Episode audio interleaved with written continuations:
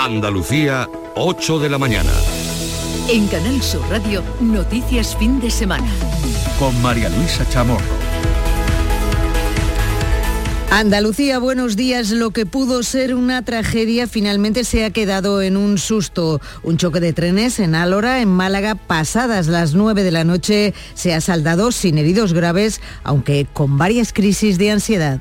Gracias a Dios no ha habido ningún accidente grave de personas, pero sí ha habido gente que la ha pasado bastante mal. O sea, el tren parado a oscuras, el golpetazo sido fuerte. Dan las gracias a la gente del pueblo porque la verdad que se han portado con nosotros muy bien. Y seguro ha sido el primero que se ha metido entre las vías y, ha intentado pues, pues ayudar en lo que ha podido y la verdad que, bueno, pues como te decía, la suerte que pues que no haya que no hayan habido heridos eh, o incluso algo más grave.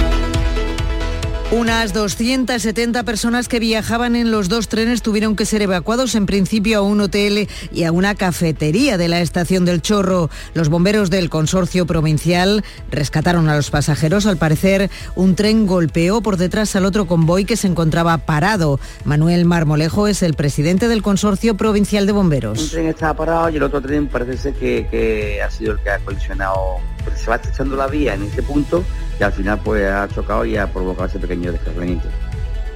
Los afectados fueron llevados hasta la estación de Málaga donde han podido continuar su viaje por carretera en autocares con destino a Sevilla y a otras paradas intermedias de noche y con el susto en el cuerpo. Las vías siguen a esta hora inutilizadas y se espera que a lo largo del día se restablezca la circulación.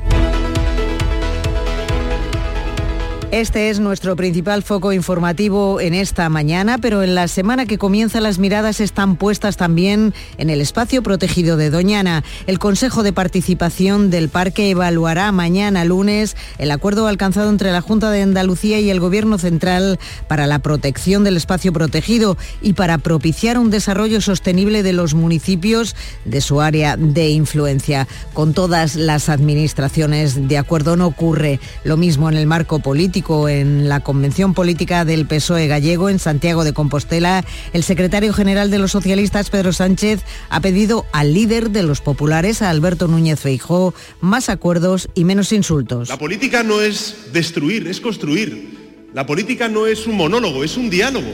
La política es acordar y no el berrinche permanente. Por eso le pido al señor Feijóo y al Partido Popular en este inicio, en este arranque de legislatura, que haya más acuerdos y menos insultos, más acuerdos y menos insultos. Una petición que enseguida ha tenido respuesta por la otra parte, por parte de Elías Bendodo, el vicesecretario de Coordinación Autonómica y Local del Partido Popular, que ha feado al presidente sus métodos políticos y le responsabiliza de haber hecho el ridículo en el semestre de la presidencia española de la Unión Europea que finalizó el viernes.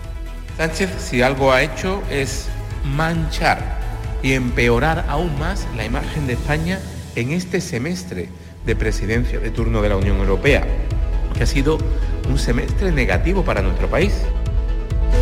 Se van despejando otras incógnitas políticas. Podemos se va a presentar en solitario en junio en 2024 a las elecciones europeas con la ex ministra de Igualdad, Irene Montero, como candidata, si así lo avala la militancia. La secretaria de la formación, Ione Belarra, así se lo ha pedido en un mitin en Madrid, el primero tras la ruptura de Sumar. Hoy quiero pedirle a Irene Montero que se presente a las primarias de Podemos y que si así lo decide la militancia, sea nuestra candidata a las próximas elecciones europeas. Te doy las gracias por confiar en mí, hoy y siempre, y te respondo que sí, con las razones y con la esperanza intactas, porque hay que cambiarlo todo. Agentes de la Guardia Civil han desmantelado una organización paramilitar de ideología nazi con la detención de 11 personas como responsables de esta banda y la investigación de otros 11 miembros en 16 provincias españolas, varias de ellas en Andalucía. De hecho, la operación ha sido liderada por la Fiscalía Delegada de Odio de Málaga. Y difundía el odio hacia varios colectivos, especialmente contra los migrantes, mujeres o LGTBI. El administrador principal del grupo llegaba a manifestar a sus seguidores la necesidad de crear un ejército armado e implantar su ideario.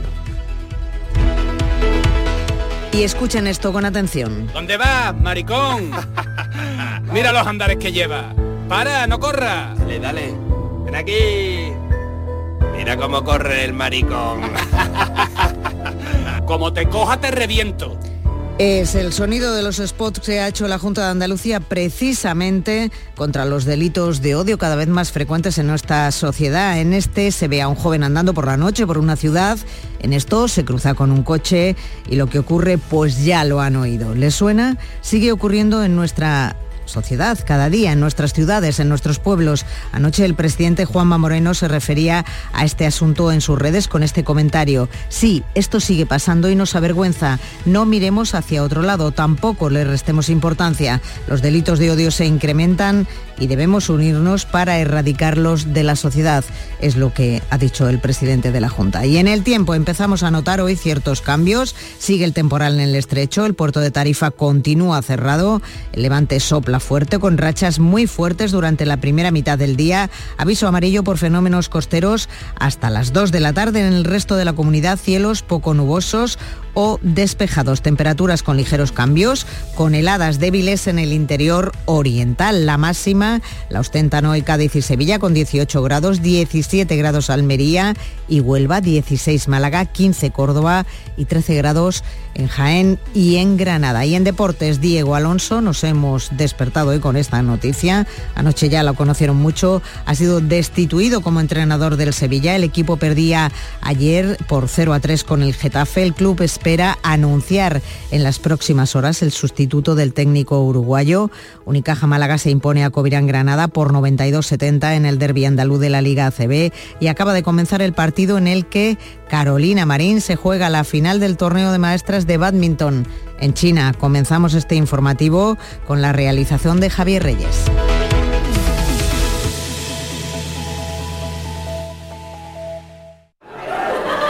Todavía hay hueco para una más. ¿La penúltima del año? La penúltima jornada de Primera División de 2023 viene con el Almería Mallorca, el Real Sociedad Betis y Las Palmas Cádiz, más toda la jornada de Primera Federación. El domingo, desde las 2 menos cuarto de la tarde, en la gran jugada de Canal Sur Radio con Jesús Márquez. Contigo somos más Canal Sur Radio. Contigo somos más Andalucía. Días de Andalucía. Canal Sur Radio. Noticias. Con María Luisa Chamorro. Andalucía, 8 de la mañana y 7 minutos. El choque de dos trenes en la estación del Chorro, en Málaga, ha provocado que la circulación ferroviaria en este tramo esté cortada hasta que se puedan retirar los dos convoyes implicados. Los trenes han colisionado lateralmente sin que se hayan registrado heridos entre los cerca de 300 pasajeros que viajaban en ellos. Manuel Vicente. Renfe ha trasladado en otro tren a los pasajeros afectados por el choque en el término municipal de Álora. Los afectados han sido llevados hasta la estación de Málaga, donde han podido continuar su viaje por carretera en autocares con destino a Sevilla y las paradas intermedias. Se baraja la posibilidad de que uno de los trenes haya descarrilado parcialmente y rozado al convoy de la otra vía, como ha explicado el presidente del Consorcio de Bomberos de Málaga, Manuel Marmolejo. Un tren estaba parado y el otro tren parece que, que ha sido el que ha colisionado se va estrechando la vía en ese punto y al final pues ha chocado y ha provocado ese pequeño descarrilamiento. Un tren estaba parado en el andén de la estación, y que estaba parado en el andén. La circulación en este tramo permanecerá cortada hasta que se puedan retirar los dos convoyes implicados en el choque. Renfe ha establecido un plan alternativo de transportes para los viajeros de los trenes de media distancia entre Málaga y Sevilla. Los viajeros se van a desplazar entre Sevilla y Antequera en el tren habitual y el trayecto de Antequera a Málaga y viceversa se realizará en alta velocidad. Aquellos viajeros de paradas intermedias entre Antequera y Málaga se desplazarán en autobús. El PP malagueño ha exigido explicaciones al gobierno por este accidente y ha criticado lo que considera dejadez y abandono inversor en la provincia. Gracias Manolo, pues esto, todo esto, unas condiciones anoche con bastante frío que hacía y bueno, pues con el susto en el cuerpo. Les comentábamos al inicio de este informativo que el puerto de Tarifa continúa cerrado por el viento de levante, se mantiene activado el aviso amarillo por rachas que pueden llegar a los 60 kilómetros por hora. Los enlaces marítimos con el estrecho desde el puerto de Algeciras operan con normalidad. La previsión es que el viento vaya bajando en las próximas horas y el aviso puede que quedar desactivado a mediodía, en torno a las 2 de la tarde. Otro de nuestros frentes informativos que se va a abrir completamente mañana es que el Consejo de Participación de Doñana va a evaluar el lunes el acuerdo alcanzado entre la Junta de Andalucía y el Gobierno Central para la protección del espacio protegido y para propiciar un desarrollo sostenible de los municipios de su área de influencia. Patricia Zarandieta, buenos días. Buenos días. El consejero de Medio Ambiente, Ramón Fernández Pacheco, ha señalado que las aportaciones ciudadanas y alegaciones efectuadas a este pacto se van a ver de forma pormenorizada en el Consejo de Participación de Doñana de este lunes. Y vamos a analizar con los miembros del Consejo de forma pormenorizada todo lo que el pacto nos, trae. ¿no? El gran acuerdo por Doñana es un acuerdo en el que nadie pierde, absolutamente todo el mundo gana. ¿no? Vamos a ser capaces, por fin, de lograr aquello que la Junta siempre reivindicó, que es salvaguardar los valores ecológicos de Doñana, haciéndolo compatible con el desarrollo social y económico de las personas que viven en el entorno del parque. El pacto cerrado por las administraciones incluye la creación de una comisión bilateral de Junta y Gobierno para el seguimiento y se creará una oficina técnica en Huelva para la gestión de las ayudas a los agricultores. Desde organizaciones como la SEO BirLife, su responsable en Doñana, Carlos Dávila, reclama concreción en el documento.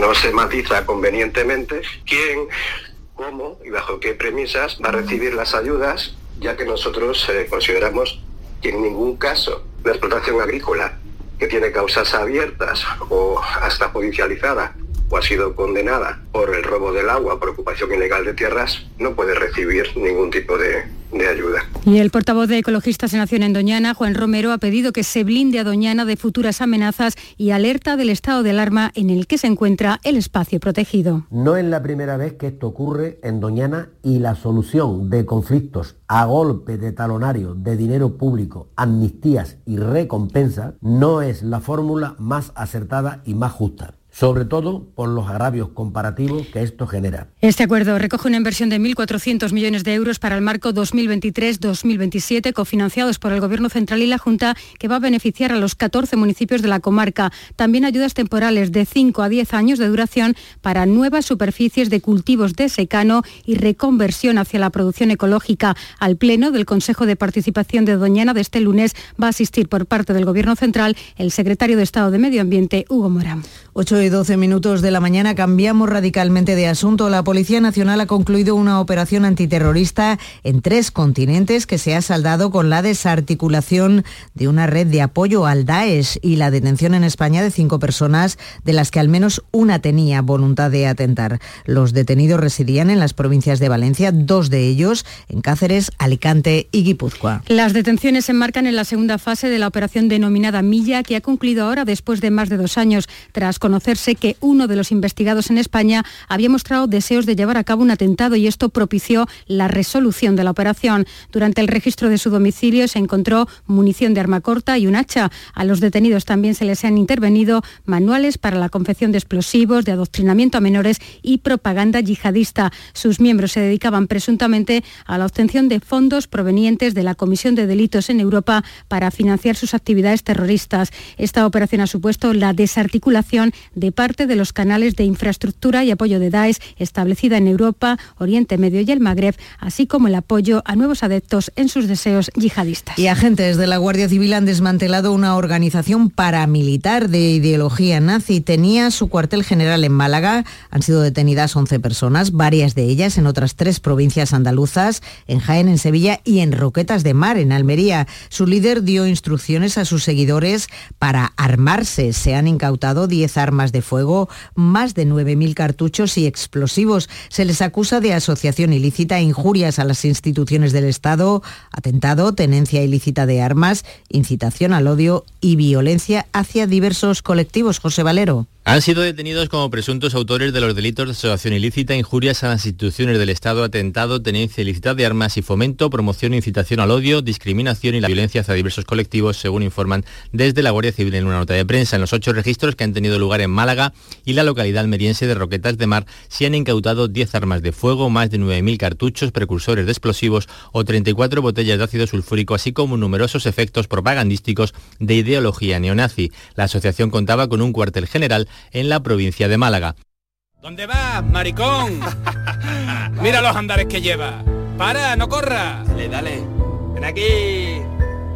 Mira cómo corre. Esto que escuchan es el sonido de uno de los spots que se ha hecho la Junta de Andalucía precisamente contra los delitos de odio que cada vez eh, son más frecuentes en nuestra sociedad. En este se ve a un joven andando por la noche por una ciudad, en esto se cruza con un coche y lo que ocurre, pues ya lo han oído, les suena, ¿verdad? Sigue ocurriendo en nuestras calles, en nuestras ciudades, en nuestros pueblos. Anoche el presidente Juanma Moreno se refería a este asunto en sus redes con este comentario. Sí, esto sigue pasando y nos avergüenza, no miremos hacia otro lado, tampoco le restemos importancia. Los delitos de odio se incrementan y debemos unirnos para erradicarlos de nuestra sociedad. Y el juez abre una nueva vía en el caso de Marta del Castillo. Le encarga a la policía investigar nuevos posicionamientos del asesino Miguel Carcaño la noche del crimen. La científica y homicidios deberán analizar movimientos, fotos y mensajes de esa noche, la del 24 al 25 de enero del año 2009. Todo con los datos recogidos en el informe, con los resultados de clonar el móvil de Carcaño y analizarlos con la tecnología de hoy que ha recibido el juzgado y ahora pasa a la policía. En enero, además, se va a conocer la decisión de la audiencia de Sevilla sobre la revisión de la condena de dos años al Cuco y a su madre por haber mentido en el juicio de Carcaño. 15 años después, el paradero de Marta del Castillo sigue siendo un completo enigma. Y más de la mitad de los conductores fallecidos en accidentes de tráfico el año pasado dieron positivo en alcohol y drogas. Hoy, este domingo, termina la campaña de la que la Dirección General de Tráfico ha puesto en marcha con motivo de la llegada de las fiestas navideñas y es que en estos días previos invitan a comidas, a reuniones con amigos y compañeros de trabajo. Una campaña que está destinada a evitar el consumo, sobre todo si nos vamos a poner al volante, María José Marín. Introduzca usted la boquilla en el aparato. Bueno, puede soplar. Muy bien, cero cero. Perfecto. Es uno de los controles habituales en estos días. La alegría de un encuentro entre amigos nos puede jugar una mala pasada. En el mejor de los casos nos puede doler el bolsillo y perder puntos en el carnet. En el peor, sufrir o provocar un accidente con graves consecuencias. Sergio Nieto, cabo primero del subsector de tráfico de Huelva, insiste en la importancia de la prevención. La prevención es, el arma mejor que tenemos. En ese sentido, la gente como quiere evitar esa denuncia, pues no bebe. A, no saber la posibilidad de, que le hagan un control, pues evitan lógicamente el consumo de alcohol. Cada vez son más los conductores que están concienciados de que al volante no se puede consumir ni alcohol ni drogas. Hay mucha imprudencia al volante. La gente no son conscientes, no son conscientes de, del daño que causan ¿no? a los demás y a ellos mismos. ¿no? Es normal que tengan control de la situación, lo veo bien, no, no veo ningún problema. En 2022 el alcohol estuvo presente en 3 de cada 10 accidentes con fallecidos y es que el alcohol es la segunda causa más frecuente en los siniestros de tráfico. Días de Andalucía. Canal Sur Radio. Noticias. Con María Luisa Chamorro.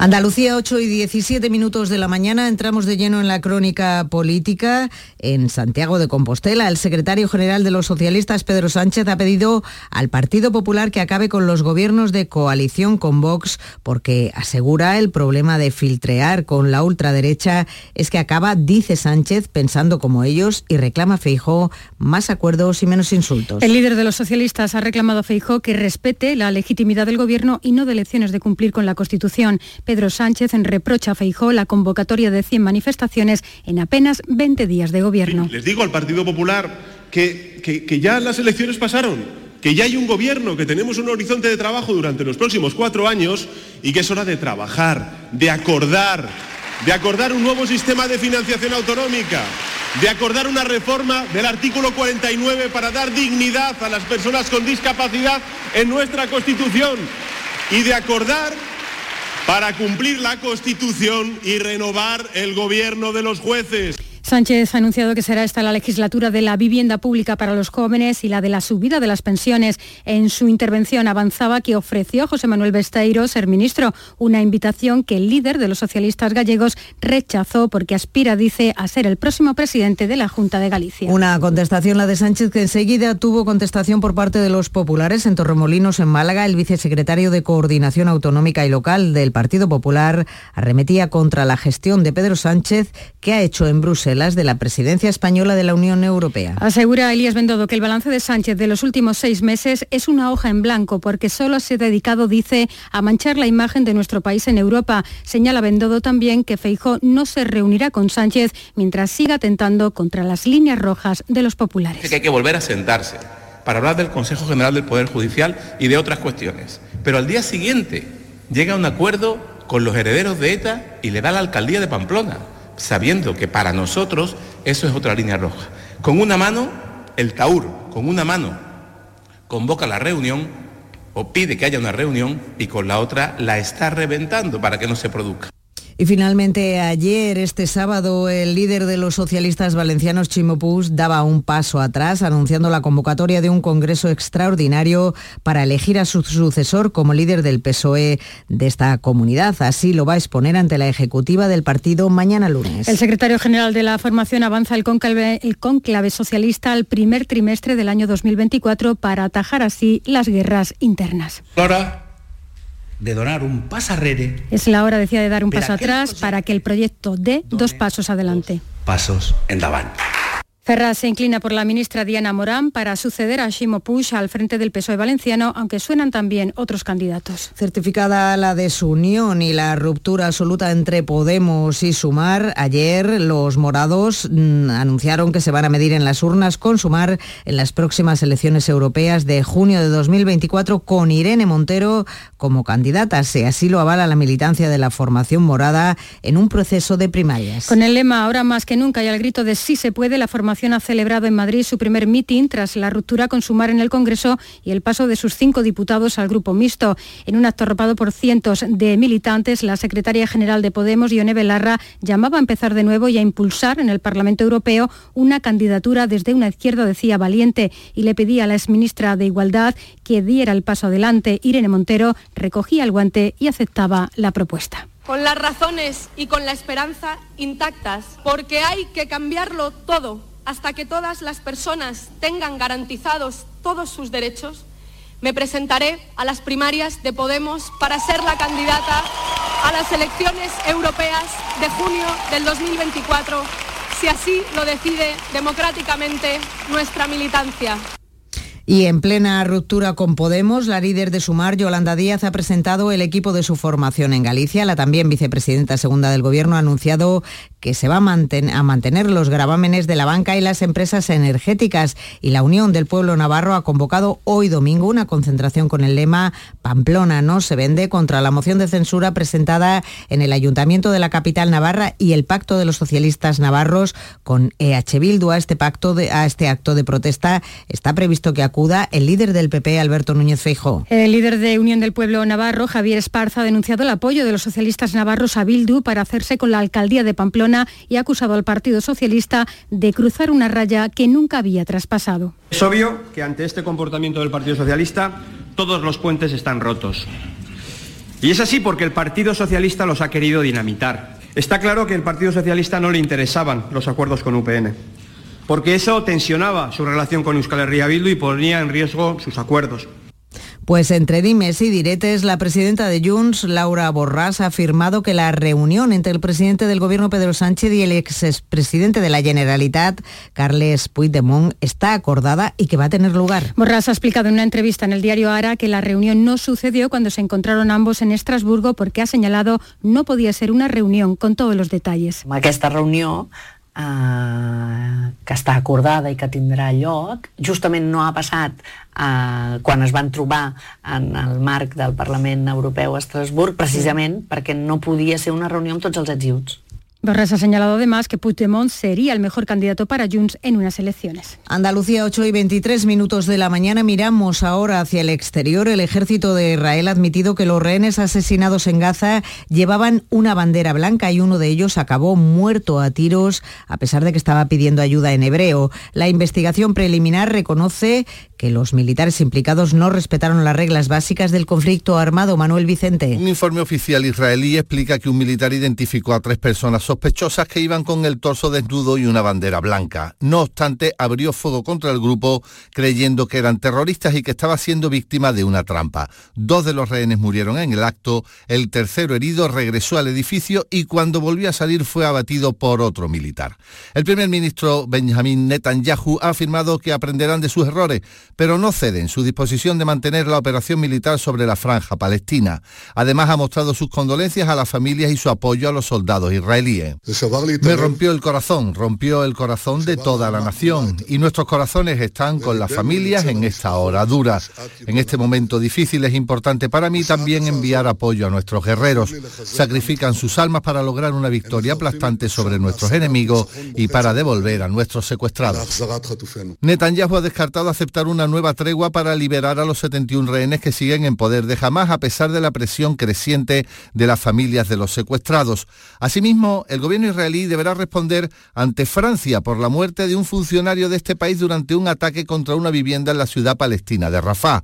Las autoridades francesas han condenado la agresión y han exigido que las autoridades israelíes aclaren lo antes posible las circunstancias de este bombardeo. Y con esta información sobre el conflicto en Gaza llegamos a las 8 y 25 minutos de la mañana. Tiempo ahora para el deporte que nos acerca nuestro compañero Carlos Gonzalo. Buenos días. Hola, ¿qué tal? La derrota por 0 a 3 ante el Getafe le ha costado el puesto a Diego Alonso como entrenador del Sevilla. Así lo anunciaba tras el partido el director deportivo del club, Víctor Horta. Vamos a comunicar que hemos destituido a Diego Alonso con todo nuestro, nuestro corazón. Creo que ha habido un montón de circunstancias que no han sido acordes a el trabajo realizado y obviamente el trabajo realizado no ha sido acorde a los resultados desgraciadamente en esto del mundo del fútbol lo primero que, se rompe es el entrenador. Eh, no queremos hacerle pasar el mal trago de, las entrevistas por partido para esto y bueno, aquí estoy yo para comunicar la institución y mañana intentaremos trabajar cuanto antes para la incorporación de un entrenador, para el partido importante que tenemos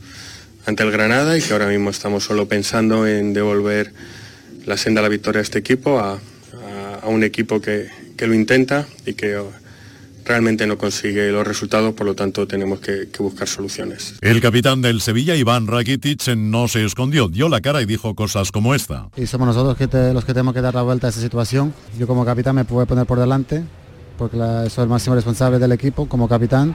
Es claramente el día más, más duro y, más triste de toda mi carrera, pero no me queda otra cosa de primero, ante todo, pedir disculpas a nuestra gente, a nuestra afición, pero también prometerles el máximo trabajo, dedicarnos 24 horas a lo que tenemos que hacer, no pensar en ninguna otra tontería ni, ni otra cosa, sino prepararnos para el Granada, ganar en Granada y devolver al Sevilla Fútbol Club donde tenemos que estar. Diego Alonso deja el Sevilla después de, dirigir 14 partidos entre Liga, Champions y Copa del Rey, en los que ha sumado dos victorias, cinco empates y siete derrotas. El Sevilla no gana en Liga desde el pasado 26 de septiembre. El club espera anunciar en las próximas horas el nombre del sustituto de Diego Alonso, pues el martes vuelve a la Liga ante el Granada. El Granada, que ayer también caía derrotado, lo hacía en Balaídos ante el Celta por 1 a 0 y desde el pasado 26 de agosto también está sin ganar. La derrota de ayer escoció mucho al vestuario granadinista. Un ejemplo su capitán, Carlos Neva. Pues nos vamos muy jodidos, ¿no? Sabíamos de la importancia de este partido, era un partido marcado en el calendario. Esta racha de tres partidos que, que te lleva a la fecha navideña y sabíamos de la importancia de estos tres puntos y otra vez volvemos a salir amamonados, no ganamos duelo, no ganamos segunda jugada y un equipo con tanta calidad como el Celta pues te hace un gol y, ya te saca el partido. Son ya 14 jornadas sin ganar las que acumula el Granada que sigue penúltimo en la clasificación. Atleti de Bilbao y Atlético de Madrid jugaron en el nuevo Samames un partido de poder a poder con saque de honor a cargo del golfista John Ram y que acabó con victoria bilbaína por dos goles a cero. Cerró la edición de la Liga de ayer el Valencia Fútbol Club Barcelona que terminó con empate a uno y que aloja cada vez más al conjunto de Xavi Hernández de los primeros puestos de la clasificación. Para hoy tenemos a las 2 de la tarde el Unión Deportiva Almería, Real Club Deportivo Mallorca. 16 son las jornadas que lleva sin ganar el colista de primera, el Almería. Su entrenador, Gaisca Garitano, cree que el equipo ha mejorado mucho y que solo le hace falta un poquito de suerte. Vamos a ver si tenemos un buen día, ese poquito de suerte que hace falta también, que no estamos teniendo, que en el fútbol también lo necesitas ese día que caiga un poco de tu lado. Y bueno, para eso hay que poner y, y, llegar a situaciones en las que en las que podamos tener un poquito más de suerte, pero para eso hay que hay que hacer las cosas bien. El partido es a las 2 de la tarde. Acto seguido se jugará el Real Sociedad Real Betis, partido que viene marcado por la decisión del club Donostierra de no vender entradas a la afición del Betis. A Pellegrini se le preguntaba ayer por el hecho de que no vaya a haber aficionados del Betis en las gradas del Real e Arena. Bueno, me parece muy mal. Yo creo que el, fútbol es un espectáculo demasiado importante para decidir quiénes van y quiénes no van. Yo creo que entiendo todos los la ceremonia que tiene la Real Sociedad, pero no tiene por qué suponer de que los hinchas del Betis van a estropear la, la ceremonia, así que lo lamento mucho por el fútbol, lamento mucho por la gente del Betis y la motivación yo creo que tiene que estar en cosas futbolísticas y es ahí donde tenemos que buscar. Bravo, Savali, Bartra, Guido y Fekir, las bajas del Betis para este partido. A las seis y media sale a escena el Cádiz, lo hará ante la Unión Deportiva Las Palmas en terreno canario. El equipo entrenado por García Pimienta, Las Palmas, se ha colocado a tiro de piedra de los puestos europeos y de eso ha tomado buena nota el Cádiz de Sergio González. Conocemos sus virtudes, sus defectos, ellos conocen nuestras virtudes, nuestros defectos y verdad que bueno que nos enfrentamos ante un equipo sobre todo que en estado anímico está en, la cresta de la ola, está en su punto álgido porque eh, fíjate, ¿no? 24 puntos que realmente tienen ahora y eso les hace tener mucha confianza, tener mucha fe en lo que hacen, creen en lo que hacen, intentar más cosas de las que se intentan habitualmente y es verdad que nosotros pues nos está pillando esa sensación en ese en esa colina, pero subiendo hacia arriba. No creo que los últimos dos partidos nos han dejado muy buenas sensaciones. Cierra la edición de hoy domingo de la Liga el Real Madrid-Villarreal. Mañana se juega el partido entre el Girona y el Deportivo Alavés. Y en baloncesto en la Liga ACB, victoria de Unicaja sobre Covirán Granada por 92 a 70 en el derbi andaluz de la Liga Nacional de Baloncesto. Andalucía, ocho y media de la mañana de este domingo, último domingo de otoño. Y acaba de llegar Manolo Vicente, nos trae calentitas en titulares las noticias más importantes de este día. Buenos días. Buenos días.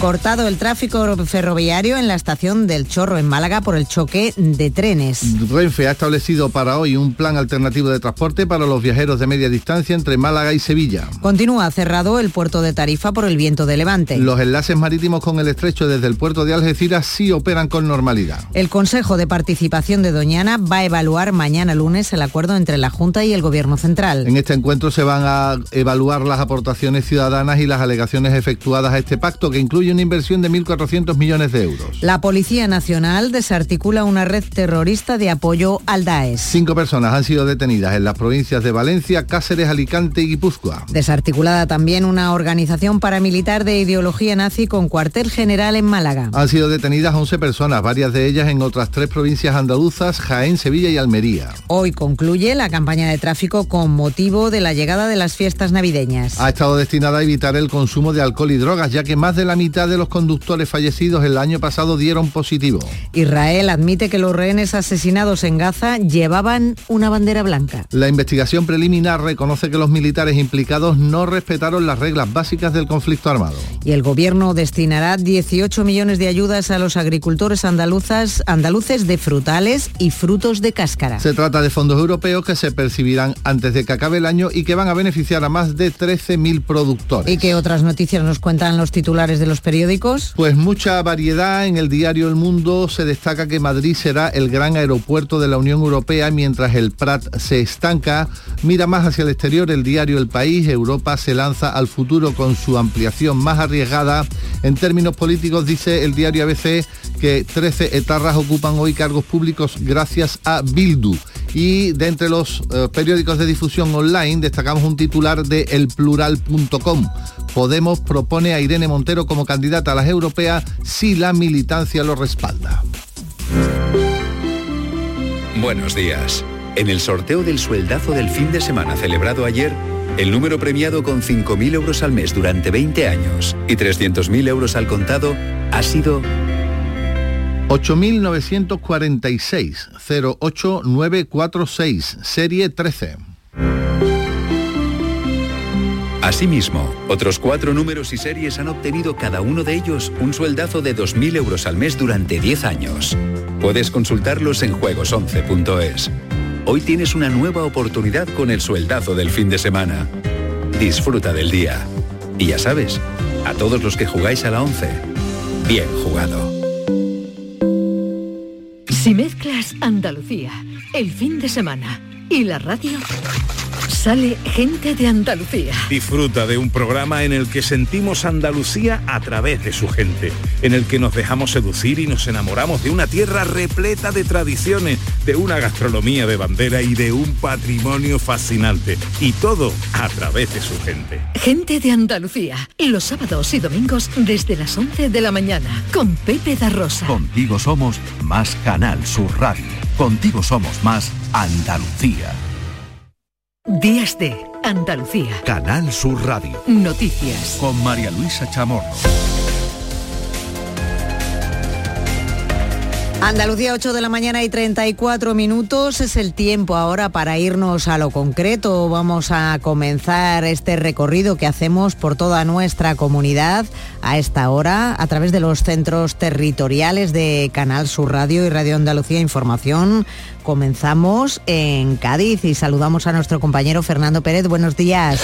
Buenos días, María Luisa. Pues eh, con 11 grados estamos eh, en estos momentos en Cádiz, con una humedad del 74% y un viento de 21 kilómetros por hora. Descendido el levante, que aún así mantiene cerrado, como habéis comentado, el puerto de Tarifa. Titulares en Diario de Cádiz, Empleo y Vivienda, la vacuna de Cádiz contra la sangría de población. Un informe que hace el compañero Pablo Durio sobre cómo recuperar vivienda, eh, mejor dicho, cómo recuperar eh, habitantes con vivienda y precisamente también con empleo. Y en la voz de Cádiz se habla del nuevo megacontrato para Airbus que afecta a las plantas de Cádiz por parte de Turkish Airlines y Airbus que han alcanzado un acuerdo de ampliación en Toulouse y que pondrán en liza 500 aviones de cara al futuro.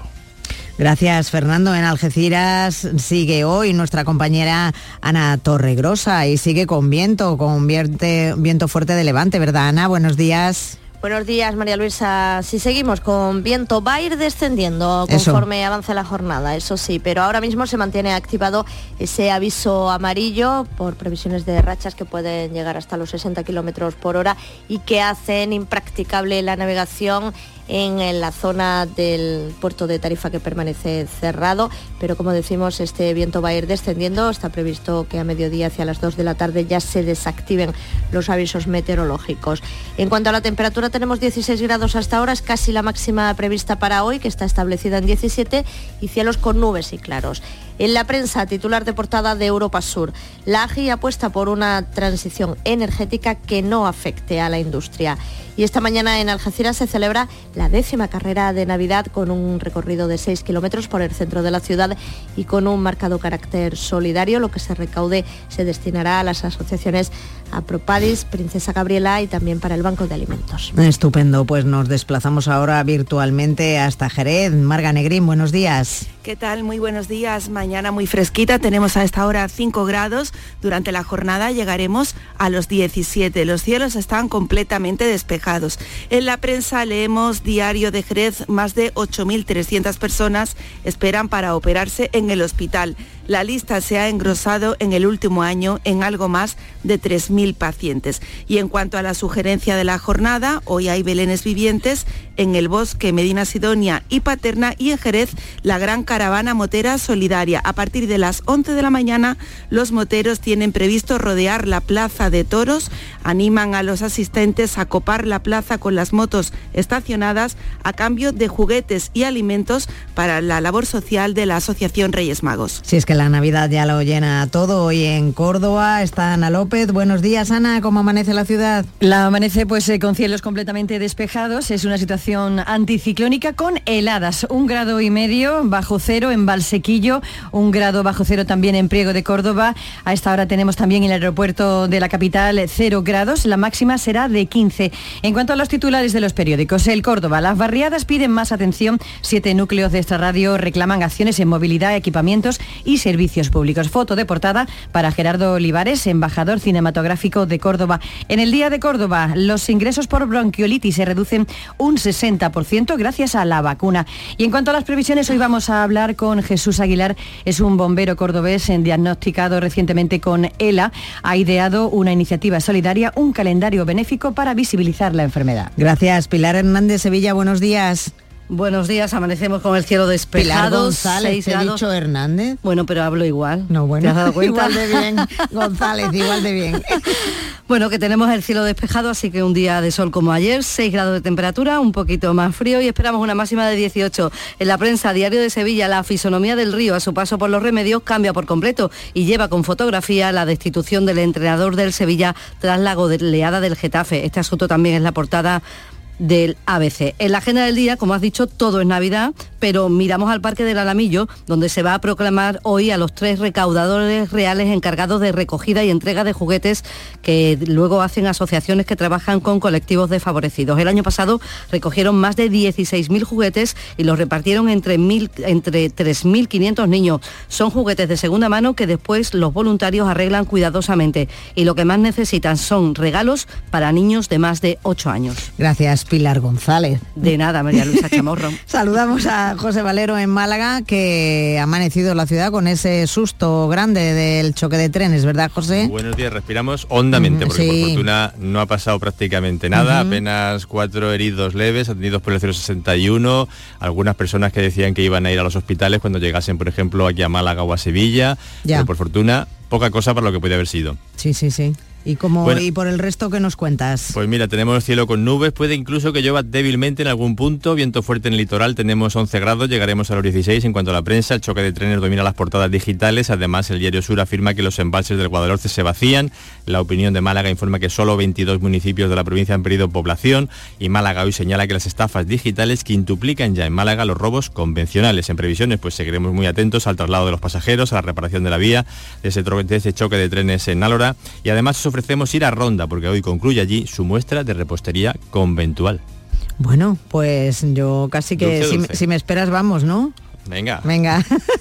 Gracias, José. Y en Huelva tenemos a María José Marín. Buenos días. ¿Qué tal? Buenos días. Pues a esta hora tenemos casi 8 grados en la capital. Eh, en cuanto al cielo, pues prácticamente como ayer, cielos despejados. Vamos a alcanzar una máxima de 18 grados. De la prensa titular de Huelva Información, el dolmen de Soto cumple para ser patrimonio de la humanidad. El monumento megalítico cumple su eh, centenario en este año 2023. Y también les contamos eh, Huelva hoy, titular de portada, foto para el eh, recreativo de Huelva, un gol de Luis Alcalde da la victoria al decano frente al recreativo Granada. Por cierto que el decano cumple este lunes 134 aniversario. Y como previsión está mm, relacionada con la Navidad, pero también con el cine, porque les vamos a invitar a nuestros oyentes a acudir al Belén Viviente de Corrales, que se convierte hoy en plato de cine. Allí se va a rodar algunas de las secuencias del docudrama Niebla, el último testigo de Cristo, un proyecto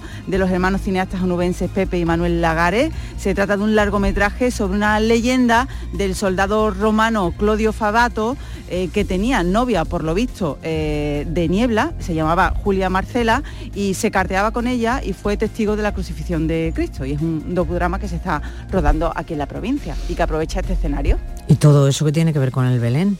pues que eh, hoy se rueda en el Belén viviente de, ah. Corrales, pues algunas de las escenas de, de este largometraje. Ahora, ahora. Vale, gracias María José. Un saludo. Un saludo. En Granada ha abierto la delegación hoy Luis López, buenos días. ¿Qué tal? Buenos días. Cielos totalmente limpios de nubes en la provincia, nuevo día pues con el anticiclón, como nos decía anteriormente la compañera, presente con también temperaturas muy muy bajas. A esta hora 0 grados en la capital y apenas se llegará a superar los 17 en el caso de la costa. Buena noticia en este caso para los esquiadores porque Sierra Nevada abría ayer sábado las pistas del río y el zorro hasta 11 y en total ya se pueden disfrutar en este inicio de la temporada. La prensa ideal hace referencia al plan de la Junta para abrir camino e investigar el potencial minero de Granada y Granada hoy se decanta por los mayores constructores del país, pujan por la variante de Loja. En ambos casos se hace referencia a la debacle deportiva del Granada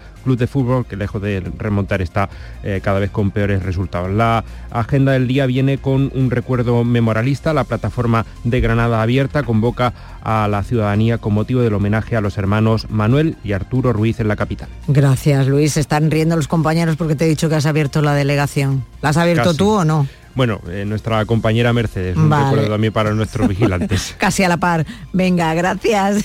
En Jaén, Lourdes Prieto, buenos días. Muy buenos días. Aquí tenemos el cielo despejado y una temperatura en este momento de 5 grados. Llegaremos a una máxima de 13, pero tenemos localidades con bastante más frío. En Andújar o en Alcalá y en este momento 2 eh, grados. En las portadas de los periódicos encontramos la de Ideal, que dice que Jaén será de las provincias más beneficiadas y el Estado transfiere cercanías y media distancia. En Diario Jaén se destaca el Premio Nacional para un joven artesano de Úbeda con su foto de portada para nuestra Papá Noelada Motera Solidaria que reunió anoche en Jaén a cientos de personas, así como previsión también muy navideña. A las 12 el concierto de Navidad del Conservatorio de la Escuela de Música Maestro Cebrián en el anfiteatro del Parque del Boulevard a las 4 y media en Ibros se inaugura nuestro Belén viviente de Gracias, Lourdes. Y en Almería, Clara Aznar. Buenos días. Buenos días, María Luisa. Tenemos cielos en despejados, 5 grados de temperatura, alcanzaremos los 17 grados. Portada ideal, la xenofobia concentra el grueso de los delitos de odio denunciados en Almería. La voz, Rafa Montes, investido con mayoría absoluta como alcalde de Fiñana. En cuanto a la previsión, día grande hoy en Fiñana, de la recreación histórica de los Reyes Católicos con el cortejo real, pasacalles medieval y la figura de los embajadores que ha recaído en nuestra compañera María Jesús Recio y también en el director del Centro Astronómico de Calar Alto, Jesús Aceite pues ah, son las 8 y 45 minutos de la mañana. Ya han escuchado a todos nuestros compañeros. Ahora se quedan con ellos con la información local.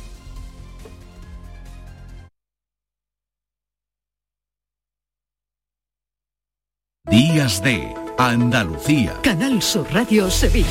Noticias. Con Pilar González. Hola, buenos días. Renfe ha establecido un plan alternativo de transporte para los viajeros de los trenes de media distancia entre Sevilla y Málaga tras el choque lateral de dos trenes en la estación malagueña del Chorro. En la capital, la policía trata de averiguar quiénes se han dedicado a esparcir una tonelada de basura por las calles de la ciudad. Y en deportes hoy juega el Betis, mientras que el Sevilla ha destituido al entrenador tras la goleada frente al Getafe. En cuanto al tiempo, teníamos el cielo despejado, sopla viento del este ocasionalmente moderado y baja las temperaturas. La máxima prevista 18 grados en Lebrija, en Morón y en Sevilla, 17 en Écija. A esta hora 5 grados en la capital.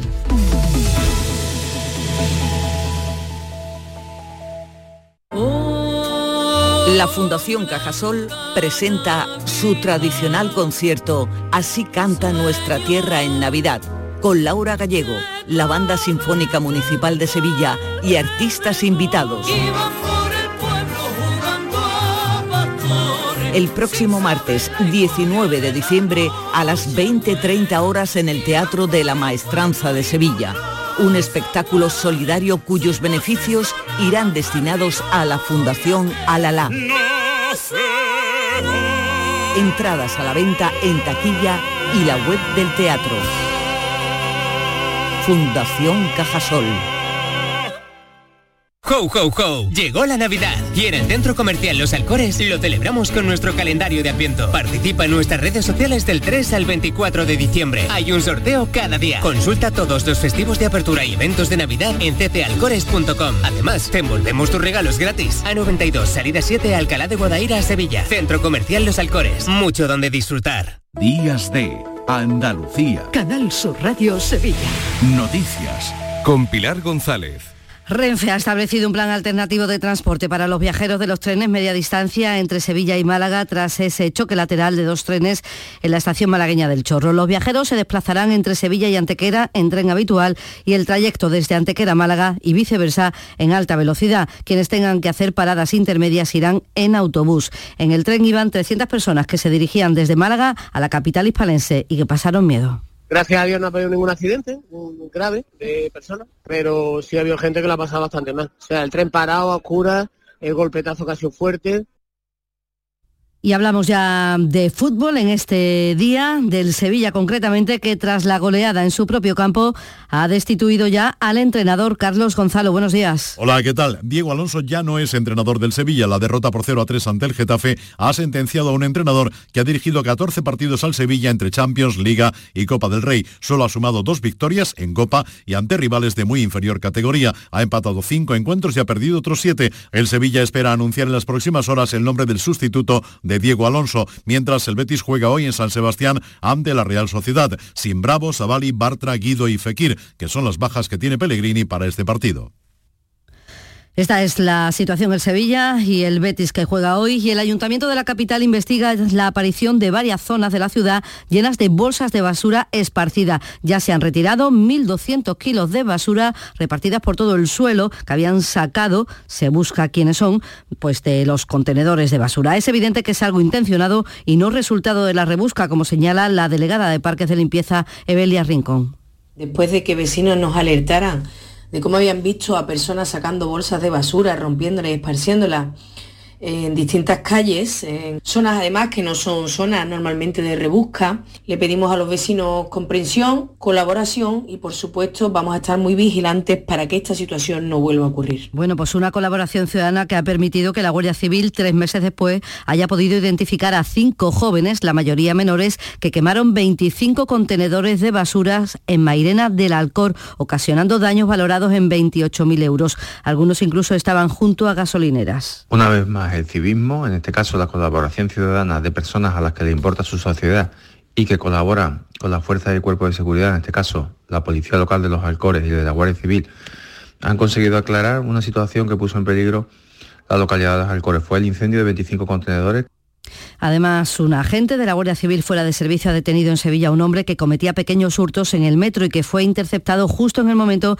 en el que había sustraído el teléfono móvil del abrigo de una mujer. Y se cumple a una semana ahora del tiroteo en el barrio de Palmete, en el que falleció un hombre y otros dos resultaron heridos. Los vecinos denuncian el completo abandono de todas las administraciones y que cada vez hay más delincuencia porque la falta de em, inversiones sociales em, y de política social en el barrio atrae y genera delincuencia. Lo explica así el presidente de la Asociación Barrios Unidos de Palmete, Juan Luis Jaén. Si hubiera una política de inversiones reales en la zona, no habría o sería menor el índice de estas actividades alegales. Es decir, en un sitio que está bien cubierto, como puede ser el centro de Sevilla, no se producen este tipo de problemas, pues porque la ley interviene, las administraciones están pendientes, en Palmete la ley prácticamente no existe. Nueve minutos nos separan de las nueve de la mañana. Noticias fin de semana. Canal Sur Radio. Las noticias que más te interesan las tienes siempre en Canal Sur Mediodía Sevilla. Y este martes te llegan desde Mairena del Aljarafe, una ciudad de Navidad. Descubre con nosotros todas las actividades para estas fechas en un entorno con una amplia oferta cultural y en un casco histórico que mantiene el sabor del pueblo aljarafeño y con unas tradiciones de gran participación. Canal Sur Mediodía Sevilla.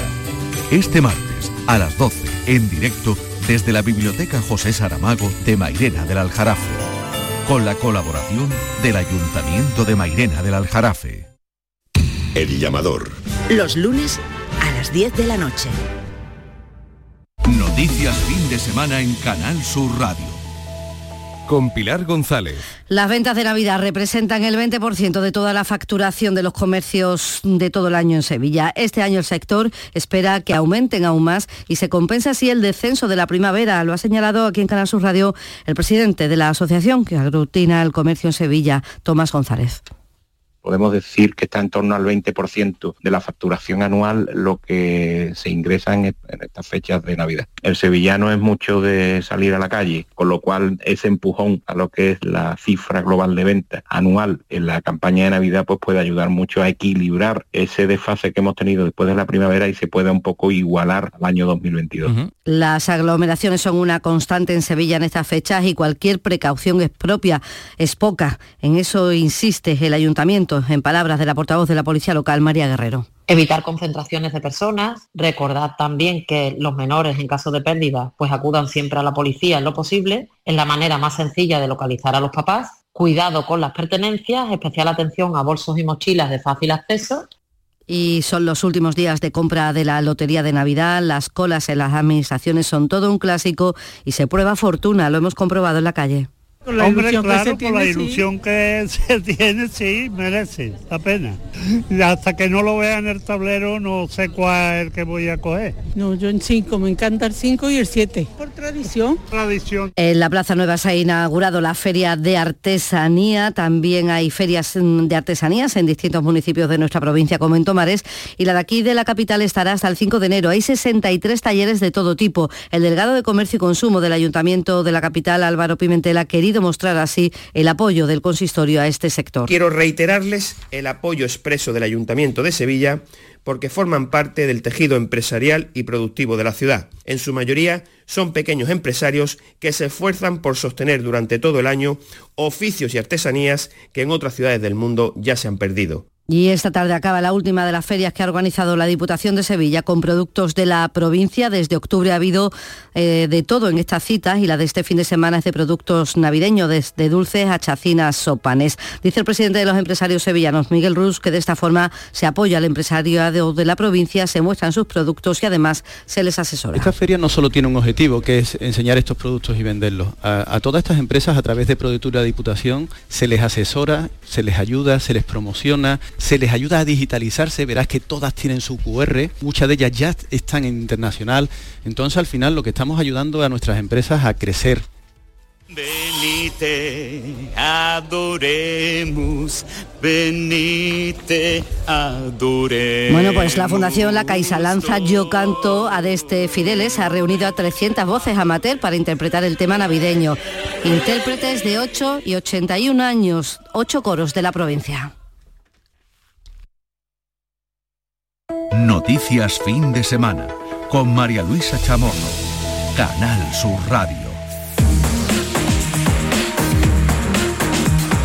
Andalucía 8 de la mañana y 55 minutos, tiempo ahora para resumir todas las noticias que componen la actualidad de este domingo, último domingo del otoño. Recibimos a Patricia Zarandieta para que nos haga este resumen. Buenos días, Patricia. Muy buenos días. Se investigan hoy las causas del choque lateral en Álora, en la estación del Chorro, entre dos trenes de media distancia en la línea Málaga-Sevilla. Se saldaba con dos heridos con contusiones leves entre los cerca de 300 pasajeros que viajaban en ambos convoys. Gracias a Dios no ha habido ningún accidente un grave de personas, pero sí ha habido gente que la ha pasado bastante mal. O sea, el tren parado a oscuras, el golpetazo que ha sido fuerte. Dar las gracias a la gente del pueblo porque la verdad que se han portado con nosotros muy bien. Y seguro ha sido el primero que se ha metido entre las vías y, ha intentado pues, pues ayudar en lo que ha podido y la verdad que, bueno pues como te decía la suerte que pues que no haya que no hayan habido heridos eh, o incluso algo más grave. Los afectados han podido continuar su viaje por carretera en autocares con destino a Sevilla y las paradas intermedias. Las vías siguen hasta ahora inutilizadas. Se espera que a lo largo de la jornada se restablezca la circulación cuando se puedan retirar los dos trenes implicados en este choque. Al parecer, uno de ellos golpeó por detrás al otro convoy que se encontraba parado, como ha explicado Manuel Marmolejo, que es el presidente del Consorcio Provincial de Bomberos de Málaga. Un tren estaba parado y el otro tren parece que, que ha sido el que ha colisionado, se va estrechando la vía ese punto y al final pues ha chocado y ha provocado ese pequeño descarrilamiento. Renfe ha establecido hoy domingo un plan alternativo de transporte para los viajeros de los trenes de media distancia entre Málaga y Sevilla. Así, los viajeros se desplazarán entre Sevilla y Antequera en el tren habitual y el trayecto desde Antequera a Málaga y viceversa se va a realizar en alta velocidad. Los viajeros de paradas intermedias entre Antequera y Málaga se desplazarán en autobús. Y más asuntos. El puerto de Tarifa en Cádiz sigue cerrado hoy por el viento de levante. Se mantiene activado el aviso amarillo por rachas que pueden llegar a alcanzar los 60 kilómetros por hora. Los enlaces marítimos con el estrecho desde el puerto de Algeciras operan con normalidad. La previsión es que el viento vaya bajando en las próximas horas de intensidad y el aviso amarillo quede desactivado este mediodía. Y la semana va a comenzar, la semana próxima, con las miras puestas en el espacio protegido de Doñana. El Consejo de Participación va a evaluar este lunes el acuerdo alcanzado entre la Junta de Andalucía y el Gobierno Central para la protección del espacio protegido. Desde organizaciones como la SEO BirLife, su portavoz en Doñana, Carlos Dávila, reclama concreción en el acuerdo alcanzado. No se matiza convenientemente quién, cómo y bajo qué premisas va a recibir las ayudas, ya que nosotros eh, consideramos que en ningún caso de explotación agrícola que tiene causas abiertas o hasta judicializada o ha sido condenada por el robo del agua, por ocupación ilegal de tierras, no puede recibir ningún tipo de ayuda. Y agentes de la Guardia Civil han desmantelado una organización paramilitar de ideología nazi con la detención de 11 personas como responsables de esta banda y la investigación de otros 11 miembros en 16 provincias españolas, varias de ellas andaluzas. De hecho, la operación ha sido liderada por la Fiscalía Delegada de Odio en Málaga. Difundía el odio hacia varios colectivos, especialmente contra los migrantes, mujeres o LGTBI. El administrador principal del grupo llegaba a manifestar a sus seguidores la necesidad de crear un ejército armado e implantar su ideario.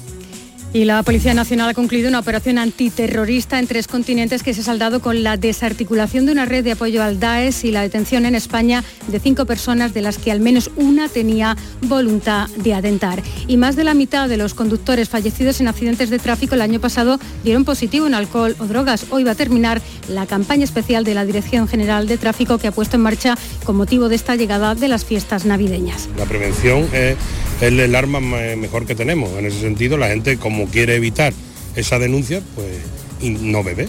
Al, al no saber la posibilidad de, de que le hagan un control, pues evitan lógicamente el consumo de alcohol.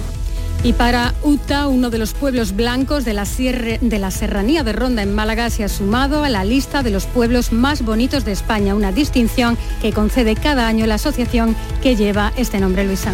Tiene que ser bonito, así es, por lo menos por las fotos, que es lo que hemos visto, sí que lo es. Hasta aquí nuestro tiempo informativo, le dejamos ahora en la compañía de Primi Sanz y de todo el equipo de Días de Andalucía. Andalucía son las 9 de la mañana.